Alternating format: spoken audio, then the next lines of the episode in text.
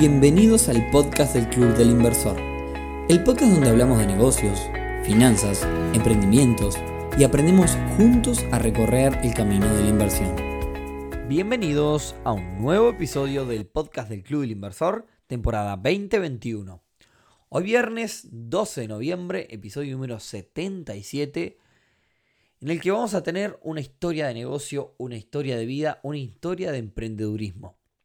Pero antes, y como siempre, clubilinversor.uy, un club, una comunidad que por fin volvió a la presencialidad el pasado miércoles. Estamos muy felices. Queremos aprovechar este episodio también para agradecerles a todas las personas, a todos los socios que participaron del evento. También agradecerle a la gente de Binance. Este, agradecerle a la gente de Optaco Living que, nos, que nos prestó la sala. La verdad, este, fue un placer. Eh, y es un placer poder vernos cara a cara nuevamente. Y ahora incluso en breves se nos viene la gran fiesta de fin de año, así que vamos a tener otra instancia más para juntarnos presencialmente. Así que aprovechamos siempre un pedacito de los episodios para contar en qué andamos. Y ahora sí, antes de dejarlo con la charla del día de hoy que tuvimos con nuestro invitado, quiero detenerme porque me parece que encaja justito. Quiero detenerme en el título que le pusimos que es a propósito de este episodio. Y también mostrar por qué es interesante un episodio, eh, digamos, el negocio que vamos a, la historia de negocio que vamos a contar hoy.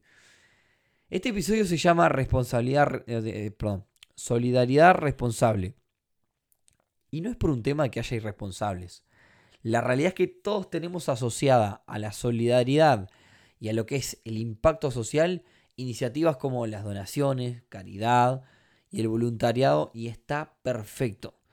Sin embargo, y acá voy a entrar en título personal, voy a hacer una reflexión que, quizás puedas no coincidir conmigo si me estás escuchando. Yo entiendo que la solidaridad sin modelo de negocio está condenada al fracaso.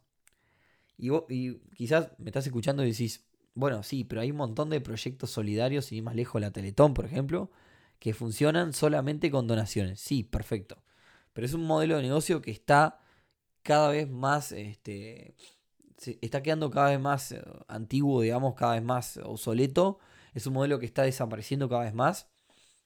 Y es un, es, un modelo que, que, se está combinando con otra cosa. Entonces, ¿por qué digo que la solidaridad está condenada al fracaso? Uno me dirá, bueno, Nicolás, ¿no te gusta hacer solidaridad? No, me encanta.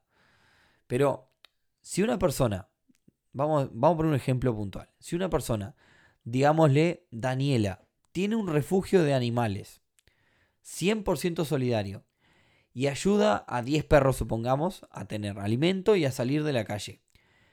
El lugar físico que utiliza, la comida de los animales, el cuidado y un montón de cosas más van a, van a de fondos, de dinero. Eso sale dinero. O por más que con muchas cosas las puedas conseguir donadas, tarde o temprano necesitas usar dinero para comprar. Y estos fondos provienen de donaciones que Daniela consigue casi que insistiendo a diario. Ahora, hay dos grandes temas acá. El primero es que si el día de mañana Daniela no puede seguir levantando el teléfono buscando donativos, o quienes hacen las donaciones ya no pueden donar, el refugio de Daniela, termina cerrando. Y el otro tema es que si Daniela quiere ayudar a 50 perros en lugar de los 10 que ayuda hoy, tiene que salir a conseguir 5 veces más fondos que probablemente le cueste un montón. Entonces, ¿a dónde voy yo? Y acá es donde está mi, percepción personal, que es un poco lo que hablé con el invitado de hoy también. La única forma de que Daniela pueda ayudar a cientos de animales y que su proyecto se crezca muchísimo, digamos, y le permita eh, desarrollar su sueño, es creando, construyendo un modelo de negocio atrás de su refugio. Y es ahí que, que entiendo que tenemos que cambiar el chip, porque cuando uno dice, yo estoy en un proyecto de impacto social, de solidaridad, eh, y uno quizás habla, que habla con muchos emprendedores y dice, vamos a hacer un negocio otra vez. Dice, no, no, no, no, pero esto no es un negocio, esto es una solidaridad. Bueno, pero la realidad es que si no hay un negocio atrás, la solidaridad nunca va a crecer. Está condenada a depender de donaciones que eh, en algún momento se pueden terminar o pueden disminuir y tu proyecto puede desaparecer. La única forma de hacer, o una de las formas más prácticas y más este, modernas de hacer, este, de construir un proyecto solidario, es hacer muchísimo dinero para que ese proyecto solidario pueda crecer. Es decir, generar un modelo de negocio. Y no hay que tener miedo en vincular los negocios con la solidaridad. Eh, no hay que tener miedo porque justamente es una de las cosas que hablamos con el invitado de hoy. Bien. Entonces, supongamos, por ejemplo, si vamos a este ejemplo puntual de refugio, si Daniela le pidiera como requisito para adoptar un animal a, sus, a las personas que adoptan animales, que durante el primer año, por ejemplo, tuvieran que pasearlo con los paseadores del refugio con un costo y realizarle el cuidado del pelo con los profesionales también del refugio, también con costo. De esa forma podría ir controlando el estado del animal, por ejemplo, con el nuevo dueño, y también permitiría generar ganancias. Ganancias que van a generar fondos y que van a hacer que el negocio permita tener más perros, o sea, que pueda crecer. ¿Se entiende que no es malo? ¿Se entiende que, que tenemos que cambiar el chip? Y que tenemos que ir asociando los modelos de negocio con estos proyectos de, impacto social? Bien, luego esta reflexión, ahora sí, perdón, pero me parece que encajaba, los dejo con la charla con el invitado del día de hoy. Bueno, Mijael, muchísimas gracias por participar de un nuevo episodio del podcast del Club del Inversor. Eh, muchas, muchas veces hemos tenido entrevistas de este tipo, casos donde un poco contamos eh, mostramos emprendimientos, empresas que, han logrado un montón de cosas y, también, por supuesto, las historias de vida atrás de, todos esos que, por supuesto, también dejan un montón de, valor. Así que, bueno, nada, primero te voy a dar paso para que te presentes, cuentes quién sos, este, a qué te dedicas eh, y luego, si querés, como te decía, fuera del aire, eh, yo te voy haciendo algunas preguntas que me parece que son interesantes para que para que todos nos escuchen. Así que te dejo el paso para que te presentes. Muchas gracias, Nico querido. Bueno, es un placer estar con el Club de Inversores de Uruguay. Es, eh, un placer también escuchar de esa iniciativa y estoy convencido que van a poder volar muy, muy altamente. Eh, yo me llamo Miguel Rubinstein, soy eh, hijo de argentinos nacido en Israel. A los 15 años entré como voluntario en la Cruz Roja de Israel. Amo a la salvación de vidas y al voluntariado de la salvación de vidas. Con mis dos manos puedo resucitar a cientos de personas en las ambulancias y después escalé para hacer diferentes cursos de primeros auxilios, traumatismos, eh, especialmente en eh, manejamiento, vamos a decir, de situaciones de emergencia complicadas. Fui instructor eh, de primeros auxilios y fui tres años representando al, a la Cruz Hoja de Israel en Latinoamérica. Estoy casado con cinco hijos por ahora, felizmente. Y, bueno, mis años de trayectoria en la Cruz Roja, eh, liderando la parte de voluntariado y la tecnología eh, acá en Israel, eh, hicieron nacer la oportunidad que pasó en Uruguay. yo tuve una oportunidad en 2011 venir a Uruguay para liderar una comunidad en la parte más educativa y estuve ahí desde 2011 hasta 2019. Así que esa es la presentación eh, más eh, resumida. Vos naciste, naciste eh, en, Uruguay, naciste en Israel. Yo nací en Israel, tengo cinco hijos, dos de ellos uruguayos. Así que, ¿y te, y te viniste a Uruguay a qué edad? yo llegué acá a los 25. Claro, o sea, tú tuviste 25 años viviendo en Israel, trabajando al voluntariado en, en la Cruz Roja, como comentabas. Sí, señor. Bien. ¿Y, y te trajo, y para qué te trajo Uruguay? A mí me ofrecieron, yo terminé de estudiar educación y, eh, y eh, liderazgo espiritual eh, en Israel durante nueve años y me ofrecieron venir y liderar una comunidad en Uruguay, una comunidad que tiene, también tiene la parte comunitaria, también tiene la parte de la escuela, el liceo, todo una, un departamento comunitario. Bien. Y, y acepté el desafío y ahí me enamoré de la Celeste. Bien. así que ahí viniste para claro. Aparte también tú me contabas que tú sos de padres argentinos, así que ya un poco la realidad de lo que es el Río de la Plata ya te, lo, habían contado al menos.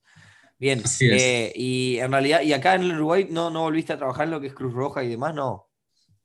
Estuve en un contacto muy bueno y muy lindo con la Cruz Roja, pero, pero no, en realidad por el trabajo educativo que vine, me, vamos a decir, dejé toda la parte de salvación de vidas al lado a unos años hasta 2016 y, bueno, desde 2016 estoy desarrollando el proyecto eh, propio de Help.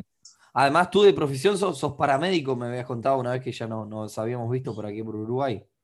Exacto, paramédico eh, en la Cruz Roja de Israel, profesor de primeros auxilios y, también eh, puro educación. Bien, bien. y bueno, siguiendo un poco el orden cronológico, haciendo una especie de historia de vida, después que tú venís a liderar esta comunidad, eh, le cuento a la gente, yo ya me vi con, con Mijael aquí en Uruguay, algunas cosas yo ya las sé, por supuesto. Este, eh, después que tú venís acá a Uruguay a liderar esta comunidad, eh, ahí, ahí es que empezás con el proyecto este de Helpers, que ahora le vamos a contar a la gente qué es. Exacto, yo en 2016 me pasó un episodio sumamente radical, vamos a decir, una, un potencial eh, tragedia que se terminó, gracias a Dios, bien. 2016, en un domingo normal a las 11 de la mañana, estoy viajando en la, en la eh, ruta 5 eh, al lado de la ciudad de La Paz y de repente veo frente de mis ojos un accidente de tránsito sumamente fuerte.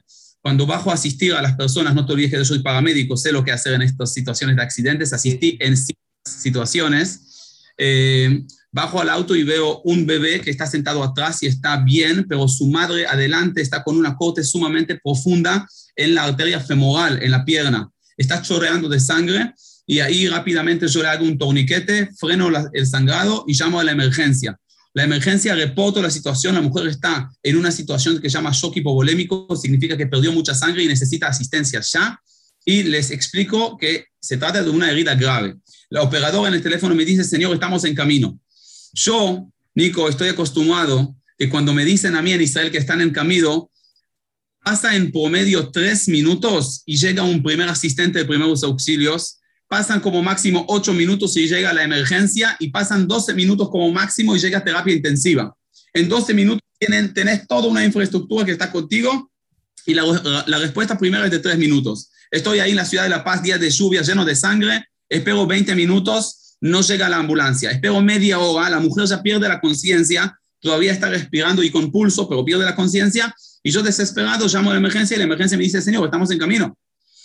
Pasan 50 minutos desde el momento que se disparó el evento y llega la emergencia. 50 minutos yo ya estaba ya desesperado, no sabía lo que pensar. Y cuando baja la doctora, asisten a la mujer y la llevan para la ambulancia, gracias a Dios se salvó por el torniquete que estuvo en los primeros minutos le digo a la doctora, doctora, ¿cómo puede ser que le llevó 50 minutos? Y la doctora muy correctamente me dice, señor, es un día de lluvia, hay mucho tráfico, las distancias son, son eh, sumamente eh, largas, hicimos todo lo posible para llegar lo más rápido posible. Cuando ella me dice esa respuesta, a mí me chocó mucho, porque ella tiene razón, la realidad, entre comillas, es esa. Pero yo conozco formatos entre voluntariado y tecnología, que podemos unir a las personas más cercanas con tecnología y la asistencia es en un minuto. Yo te quiero decir, en Israel el promedio de la llegada del primer asistente es de tres minutos, pero no me vas a poder creer, en Jerusalén, que es la capital de Israel, el promedio de la llegada del primer asistente en eventos de emergencia, no te caigas de la silla, 90 segundos. 90 segundos. Vos llamás, tenés personas alrededor tuyo por la tecnología y la conciencia de las personas para asistir. Y ahí en ese día, yo vuelvo a casa, mi esposa que me ve con toda la sangre me pregunta qué pasó, empezamos a charlar y me dice, hija, anda a saber, capaz es un caso único. Y yo empiezo a investigar, y empiezo a investigar no, no solo Uruguay, empiezo a investigar Latinoamérica. Y te voy a decir un dato que a mí personalmente me chocó y me chocó por doble sentido. El dato que yo escuché es que en Latinoamérica se mueren por año más de un millón de personas porque la ambulancia no pueden llegar por las condiciones en los primeros 10 minutos. Pueden llegar en 20 minutos si es en la ciudad grande, en media hora si es un poco interior y si es mucho interior, una hora o una hora y media. Ahora, Nico, si a, vos te dicen que una persona, se, eh, que hay un millón de personas que se mueren, yo no sé qué sentido eso te dice a, ti, a, tu vida. Yo cuando escucho un millón de personas, no estoy pensando del número, estoy, pensando de, de mi abuela que falleció en un accidente. Estoy pensando de mi, de mi otro abuelo que falleció por otro accidente. Estoy pensando de, personas, de seres humanos, de familiares nuestros. Entonces, si vos me decís un millón de personas que se mueren por año, son un millón de familias. Y eso no pude aceptar. Ahí necesitaba hacer algo. Y así empezó mi vida para girar un cambio y empezar a desarrollar este proyecto maravilloso, la empresa hoy en día de impacto social que se llama Helpers. Bien, eh, nada, bueno, em, incluso tú me comentaste que estuviste hablando este, aquí con el Ministerio de Salud Pública por el tema de, la, de, de las reacciones y demás. Y me, recuerdo una frase que me dijiste que, habías hablado con el, con el, con el entonces eh, ministro de aquel tiempo, no sé si era la reñada, ¿era, no?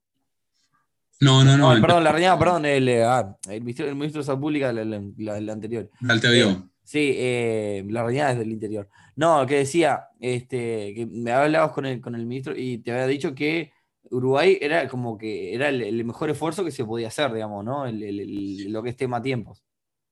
Uruguay en tema de tiempos está en, un estado que es lo mejor en la región, porque acá se instalaron los primeros servicios de emergencia claro. y el país está muy desarrollado. Aunque sea así, las condiciones no permiten asistir en los primeros 10 minutos, que la diferencia entre vida y muerte en casos de emergencia de riesgo de vida son la asistencia en 10 minutos. Si la ambulancia llega en 20 minutos, que es muy rápido para Latinoamérica, la persona igual se va a morir porque necesita asistencia en los primeros 10 minutos. El, la Organización Referente Internacional de la Salud eh, Cardíaca, la American Heart Association, declara que los primeros 10 minutos, cada minuto que pasa son 10% menos la probabilidad de eh, salvar a la persona. Entonces tenemos 10 minutos para actuar. Claro. Bien. Eh, bueno, entonces, un poco siguiendo el orden, tú te pasó ese accidente y demás, porque la gente pregunta, ¿qué tiene que ver esto con inversión y con negocio? ¿no? Ahora vamos a ir más, hacia, hacia ese lado. Eh, tuviste ese accidente a partir de un problema, como en muchos de, los emprendimientos y negocios, a partir de un problema, de una necesidad, surge buscarle una solución y así es que muchos emprendimientos al final del día terminan surgiendo.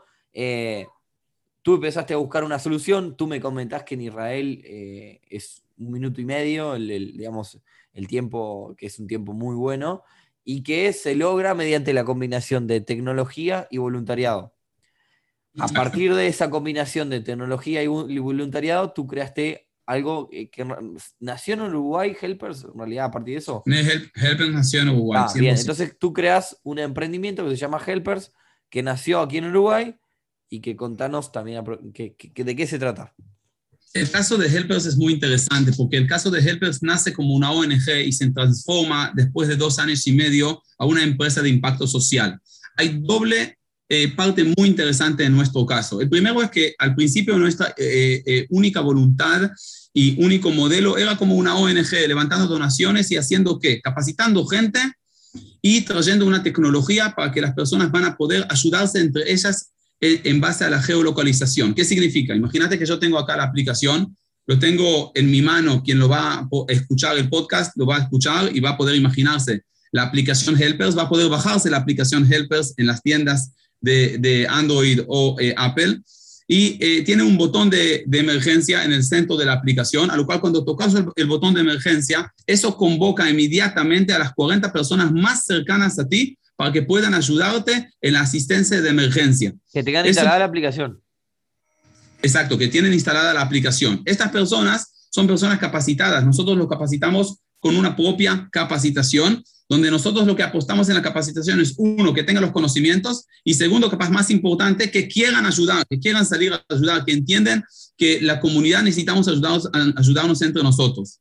Ese modelo, uniendo las personas que saben cómo asistir y la tecnología, rápidamente en Uruguay lo vimos como un modelo sumamente exitoso. Tuvimos en el primer año cientos de asistencias y decenas de ellas tuvimos realmente salvación de muerte, casos muy difíciles de resucitaciones, de, paros cardíacos, hasta que llegamos a asistir a una persona que le apuñalaban en la calle, personas que tienen ataques de epilepsia en la calle, personas que se desmayaban, pero no hay nadie que asiste.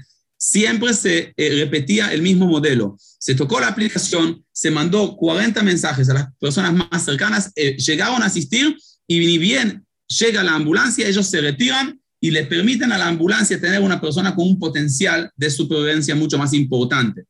Durante dos años nosotros trabajamos como una ONG y llegó la pandemia un poco antes en realidad y como una ONG estás alimentando en donaciones.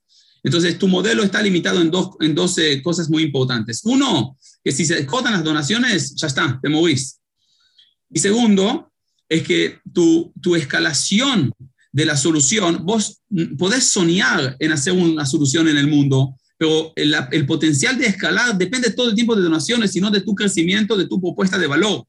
Por ende, tomamos una decisión después de incubarnos en una aceleradora de empresa de impacto social en Israel que se llama 8200 Impact, la primera aceleradora número uno en Israel de startup de impacto social, hacer un cambio de modelo como muchas organizaciones la están haciendo a una empresa de impacto social. ¿Qué significa? Nosotros hoy en día corremos con una propuesta de valor para las empresas, entre ellas empresas como PharmaShop, empresas como San Roque, empresas como Scotiabank, tenemos algunos eh, eh, countries algunos barrios privados como La Taona, tenemos en Argentina algunos clientes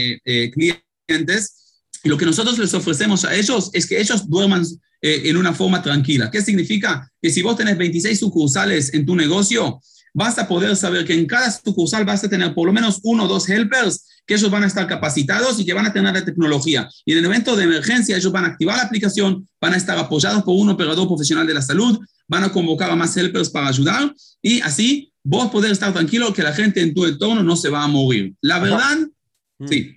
No, que vayamos por parte. Primero tenemos, o sea, porque ahora vamos, vamos metiéndonos en la parte de, negocio en sí. Primero tenemos a la gente, ¿no? Que, convocamos a todos los que nos están escuchando también. Yo ya me la bajé eh, a, bajarse la aplicación Helpers. No importa si saben algo de, de, salud o no, no importa, porque básicamente pueden ser una de las personas que eh, se encuentran con un accidente o con otra persona que necesita ayuda y simplemente lo que necesitan es tenerse bajada la aplicación Helpers para ir a entrar a la aplicación en el momento que ve una persona que precisa asistencia y tocan el botoncito para que ese botoncito dispare la llamada de emergencia a todos los helpers o los voluntarios que haya alrededor, ¿verdad? Eh, que después, en un momento después me contaste como que había un algoritmo atrás de eso, que seleccionaba a la persona. Bueno, esa persona, por ejemplo, si yo quiero capacitarme con usted, ¿cómo, ¿tengo un costo? ¿Cómo, ¿Cómo es? Bueno, una persona individual, nosotros tenemos capacitaciones abiertas para el público, o puede entrar a nuestro Instagram, a nuestro Facebook, puede entrar a, nuestra web Helpers y eh, inscribirse y se van a contactar con él para hacer la capacitación. Nosotros hoy en día especialmente vamos a las empresas y a las instituciones o eh, clubes sociales y les ofrecemos el servicio ya un servicio B2B. Este es nuestro modelo, ofreciéndolos por eso te decía, pero por eso quería separarlo en dos. Si yo me quiero capacitar, Nicolás, nomás, eh, ¿ustedes tienen un costo para las capacitaciones? Sí, tenemos un costo para las capacitaciones, depende de las cantidades de personas que se inscriben, puede variar entre 500 eh, o 750 pesos por persona, depende del contexto, esto es para la comunidad. Y después tenemos empresas. Bien.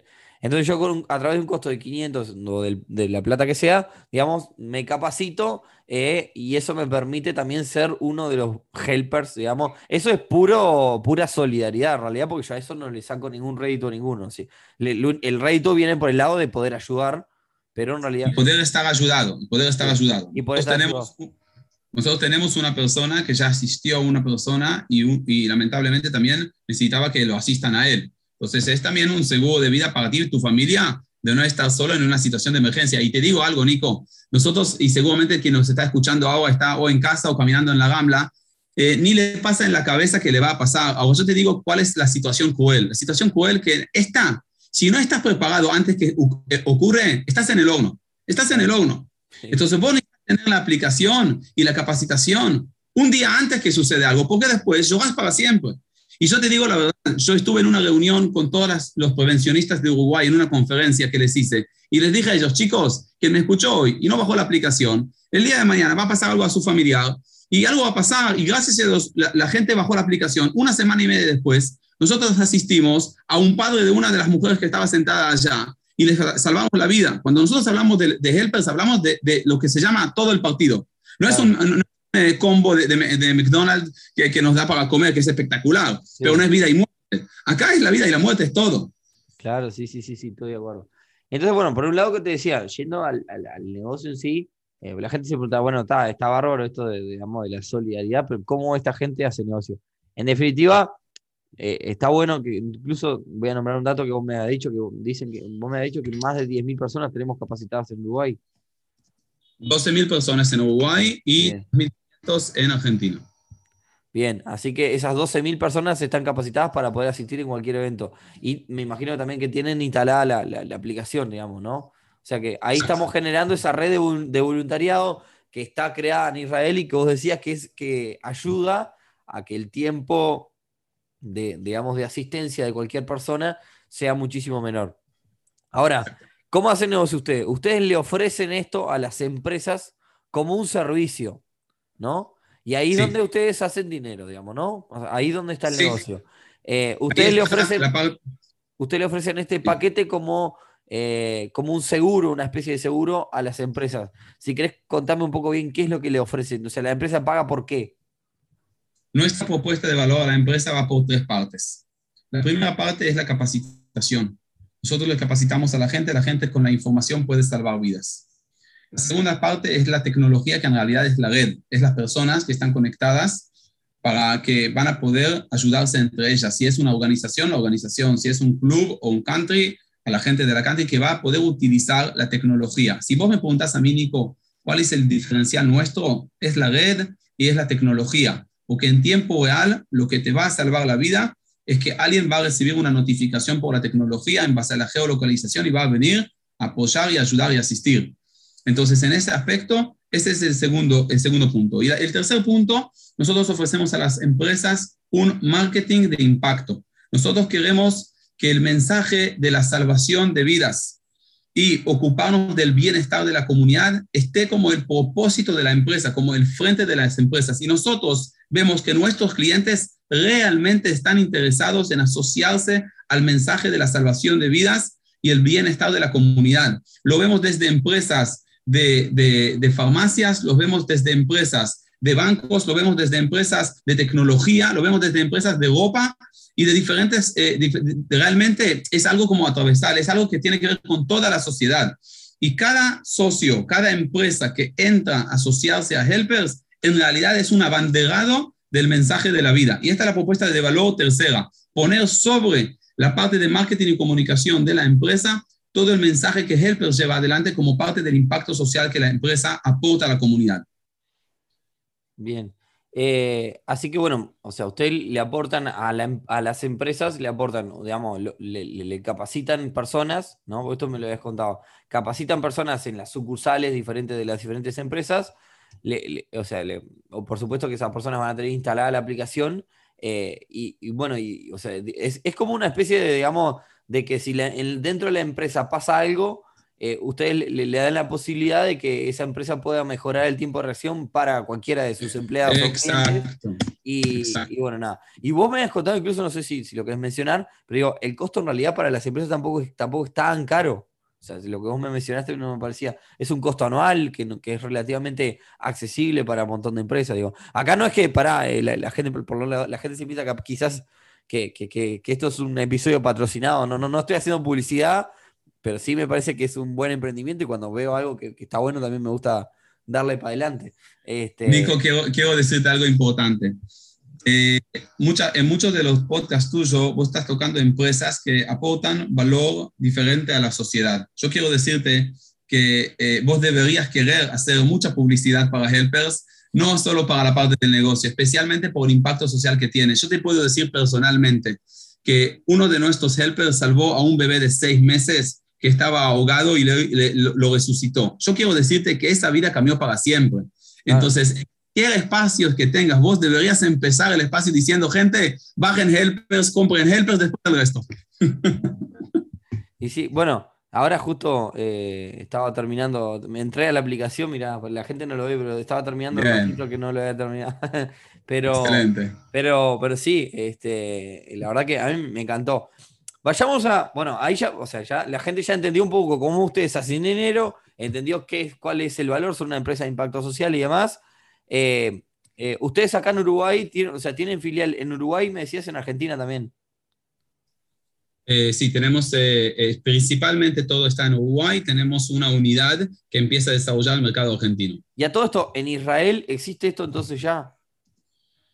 En Israel existe, pero como un sistema nacional con una inversión de cientos millones de dólares por año para, que suceda, para que suceda la red. Israel como país, lamentablemente, y te lo digo como parte del ecosistema emprendedor de Israel, Israel, por, por la situación de seguridad nacional, necesitaba desarrollar todos los sistemas como inversión nacional del Estado. Algo que los otros estados no tienen la, la cultura y capaz a veces la capacidad de hacerlo, eh, en Israel acá se desarrolló todo fuertemente por las necesidades, eh, vamos a decir, eh, entendibles de, Israel.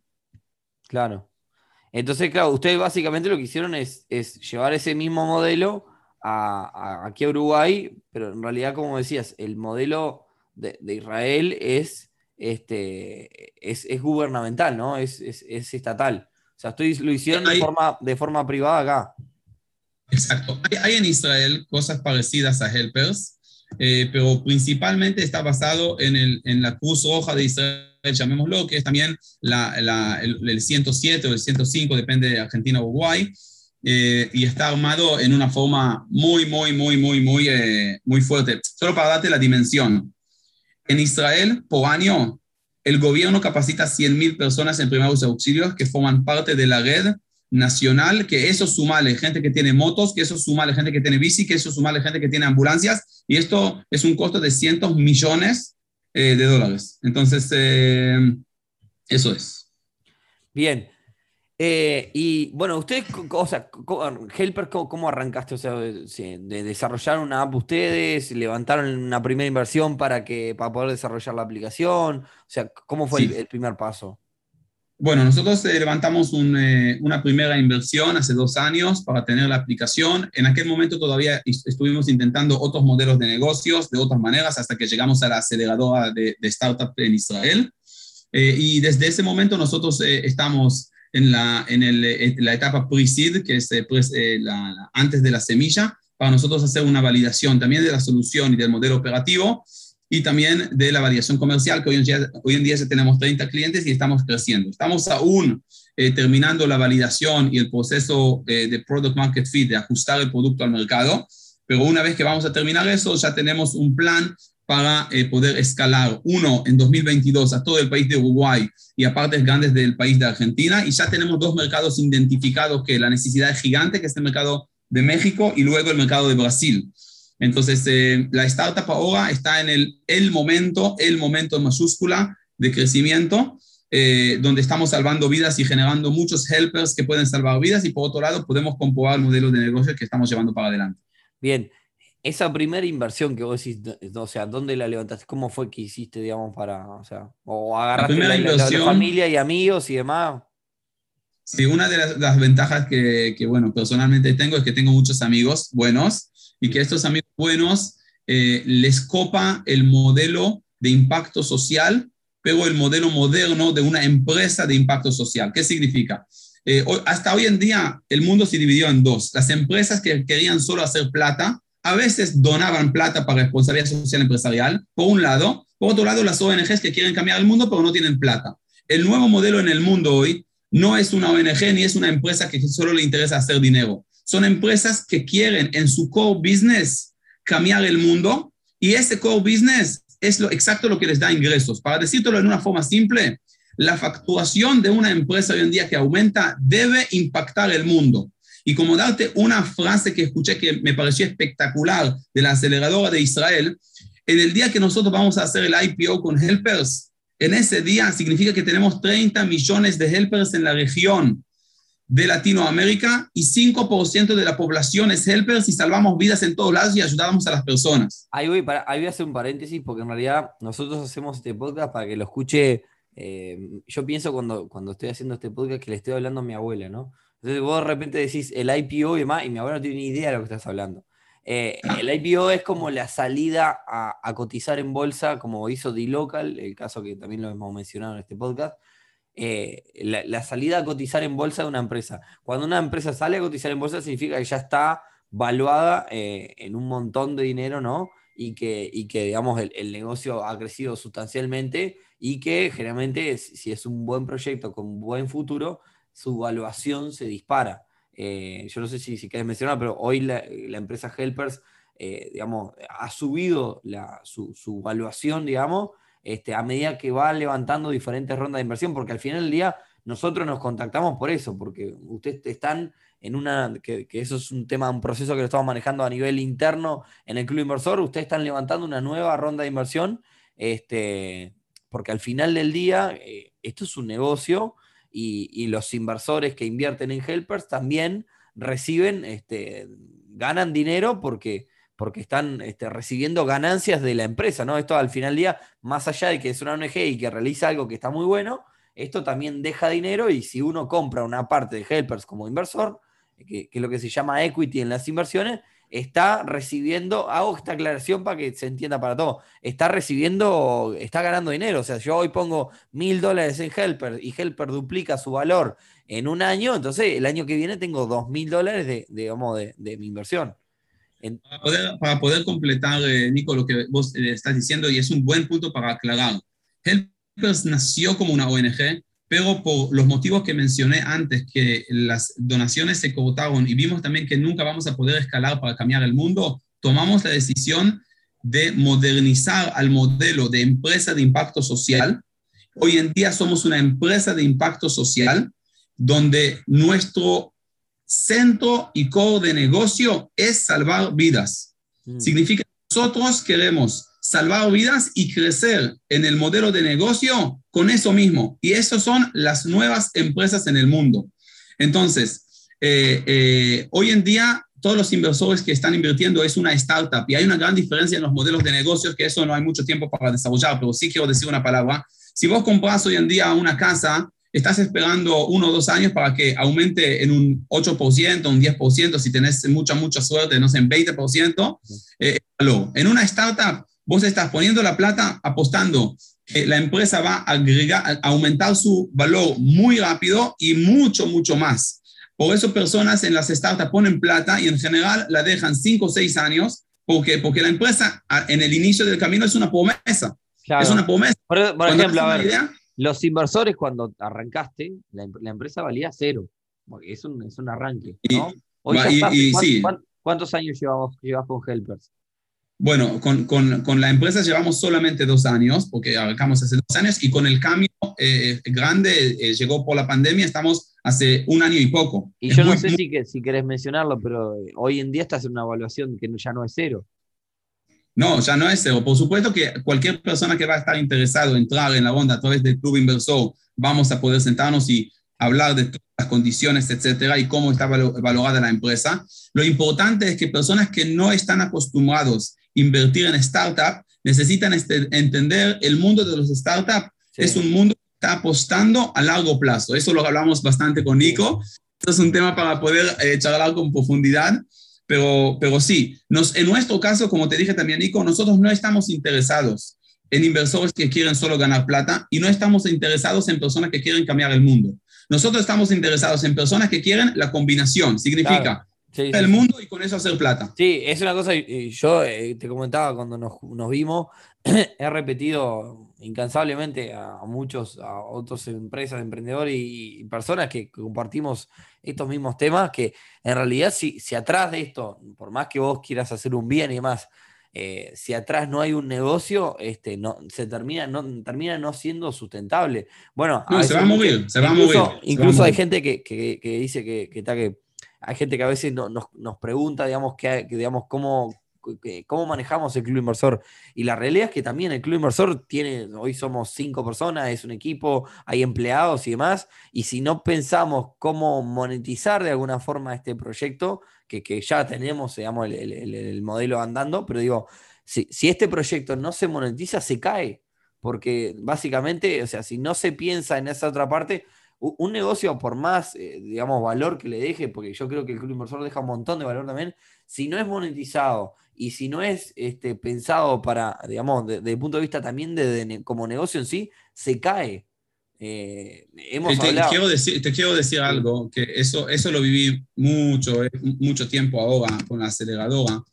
El modelo en el mundo, que es el modelo anterior, es el modelo donde no es tan lindo hablar de modelos de negocios para causas que quieres cambiar la sociedad. Ese es el mundo anterior. ese mundo está moviéndose cada vez porque, porque querés realmente, yo ahora te, te lo digo de verdad y, yo sé que las personas nos escuchan y me interesa mucho que nos van a escuchar con mucha atención. si nosotros... Muchas personas, mira, estás hablando de muchas... Excelente. Yo quiero entonces hablar a cada una de las personas. Si nosotros queremos realmente, por ejemplo, resolver el hambre en el mundo, resolver la soledad en el mundo, resolver la violencia de género en el mundo, resolver la muerte en casos de emergencias en el mundo, no vamos a poder descansarnos con la ONG. Las ONG son maravillosas. Yo trabajé durante 15 años en ONG, son maravillosas. Pero si no tienen un modelo de negocio para poder escalar y poder soñar, yo, yo sueño ser el Instagram y el Facebook y el Google de la salvación de vidas. Yo quiero cualquier casa de la planeta tengamos un helper. No va a funcionar como una ONG porque, porque Dios no me dio el canal de la lluvia del dinero, aunque creo en él, todavía no me dio el árbol del dinero en, casa. Entonces, por, eso mismo, quien está soñando hoy en día en el cambio mundial y no tiene vergüenza en hablar, quiero cambiar el mundo, necesita modernizar su modelo a este modelo de empresas B, a este modelo de empresas de impacto social. Y te digo más, no tenerlo como una vergüenza, lo contrario, modernizar. Mira dónde el mundo está avanzando y no te quedes atrás. No, no, es esto mismo que yo te digo, Mijael. Eh, a ver, nosotros, bueno, nosotros lo hemos contado, nosotros atrás del Club Inversor hay un modelo de negocio que, que monetiza este proyecto y que permita el ingreso de nuevos empleados, que permite el crecimiento, que permite la expansión hacia otros países, que es lo que estamos haciendo en este momento. O sea, todo eso es permitido porque detrás hay un modelo de negocio. Si no lo hubiera, el proyecto se cae. Eh, nosotros tenemos también una pata de, este proyecto, es hacer solidaridad. Y, la realidad es que hemos hablado con un montón de ONG y que sufren unos problemas terribles, tremendos, porque no tienen, porque su, modelo es solamente el modelo de donaciones y cuando por H por B pasa de que se, cortan las donaciones o, las empresas que los apoyan, eh, digamos, empieza a sufrir problemas, el proyecto se cae por completo, incluso o sea, los voluntarios cuando sufren problemas económicos porque no tienen ingresos en la ONG, eh, tienen que abandonarla y, el proyecto se cae. Entonces yo eh, coincido al mil por ciento contigo de que hay que ponerle atrás un modelo de negocio para que pueda ser sustentable y pueda crecer, porque si no ese proyecto, por más bien que quiera hacer, se cae, eh, no crece, entonces este, al final del día es, es una necesidad. Como, te, diría que te, invitaría a otro podcast para hablar del ecosistema emprendedor de Israel, un montón de cosas más. Este, la verdad que sí. Eh, si, Dios quiere, me comprometo que vamos a encontrar el tiempo y vamos a poder hablarlo. Me parece, me parece, Nico, un tema fascinante. Y te digo algo más. En 10 años, esta conversación ya va a ser lo normal en el mundo. Entonces, vale la pena agarrarlo con tiempo. Sí. Bueno, con, por un tema de, tiempos, yo voy a necesitar eh, cerrar nuestra conversación y quiero cerrarla con un deseo, Nico. Mm. Quiero que, cada persona que nos estuvo escuchando va a poder eh, internamente pensar sobre su familia, sobre sus hijos si tiene, sus padres y sus hermanos, sobre sus compañeros de trabajo o sus amigos y piense en su seguridad eh, de salud. Y lo que quiero que él entienda es que Helpers quiere ocuparse que cualquier persona va a estar protegido frente a eventos de emergencia y que nadie esté solo. Yo te digo como paramédico, el momento más difícil de una persona es estar en una emergencia y no saber lo que hacer. Y en mi voluntad interna, quiero que cualquier casa en el mundo, cualquier familia en el mundo va a tener por lo menos un Helpers representante para ser el referente de la salvación de vidas y vamos a llegar a eso, querido. Y te adelanto más, después hacemos, armamos la propuesta que todavía la tenemos pendiente para, para el club inversor, para, para, para, invertir eso en la interna ya en la, en la comunidad nuestra, para invertir en, en, Helpers. Pero nada, convoco a todos a que, por supuesto, se bajen la aplicación. Es Helpers como ayudantes en inglés, H-E-L-E-P-E-R-S, ¿no? Helpers. Eh, con H al, inicio. Eh, nada, la verdad que está, está muy bueno tu proyecto. Te felicito nuevamente, Mijael. Este, y, nada, también por, por haber levantado un montón de, inversión y haber subido bastante esa evaluación que después me, has contado la otra vez, que, que la verdad que, que está súper interesante. Y, bueno, otro día en todo caso también hablamos de lo que es el ecosistema de Israel, todo que es el país más emprendedor del mundo por un montón de cosas, pero otro día lo vamos, me parece que da también para otro podcast. Así que muchísimas gracias por participar de, de esta conversación y bueno, siempre estas conversaciones se van, se van por las ramas, pero me parece que están, que deja valor y que está súper interesante también. Así que gracias. Excelente, un placer, querido. Bueno, este, bueno, que pase bien, después estamos, estamos en contacto y, y seguimos charlando entonces. Un abrazo y muchas, muchas gracias. Gracias.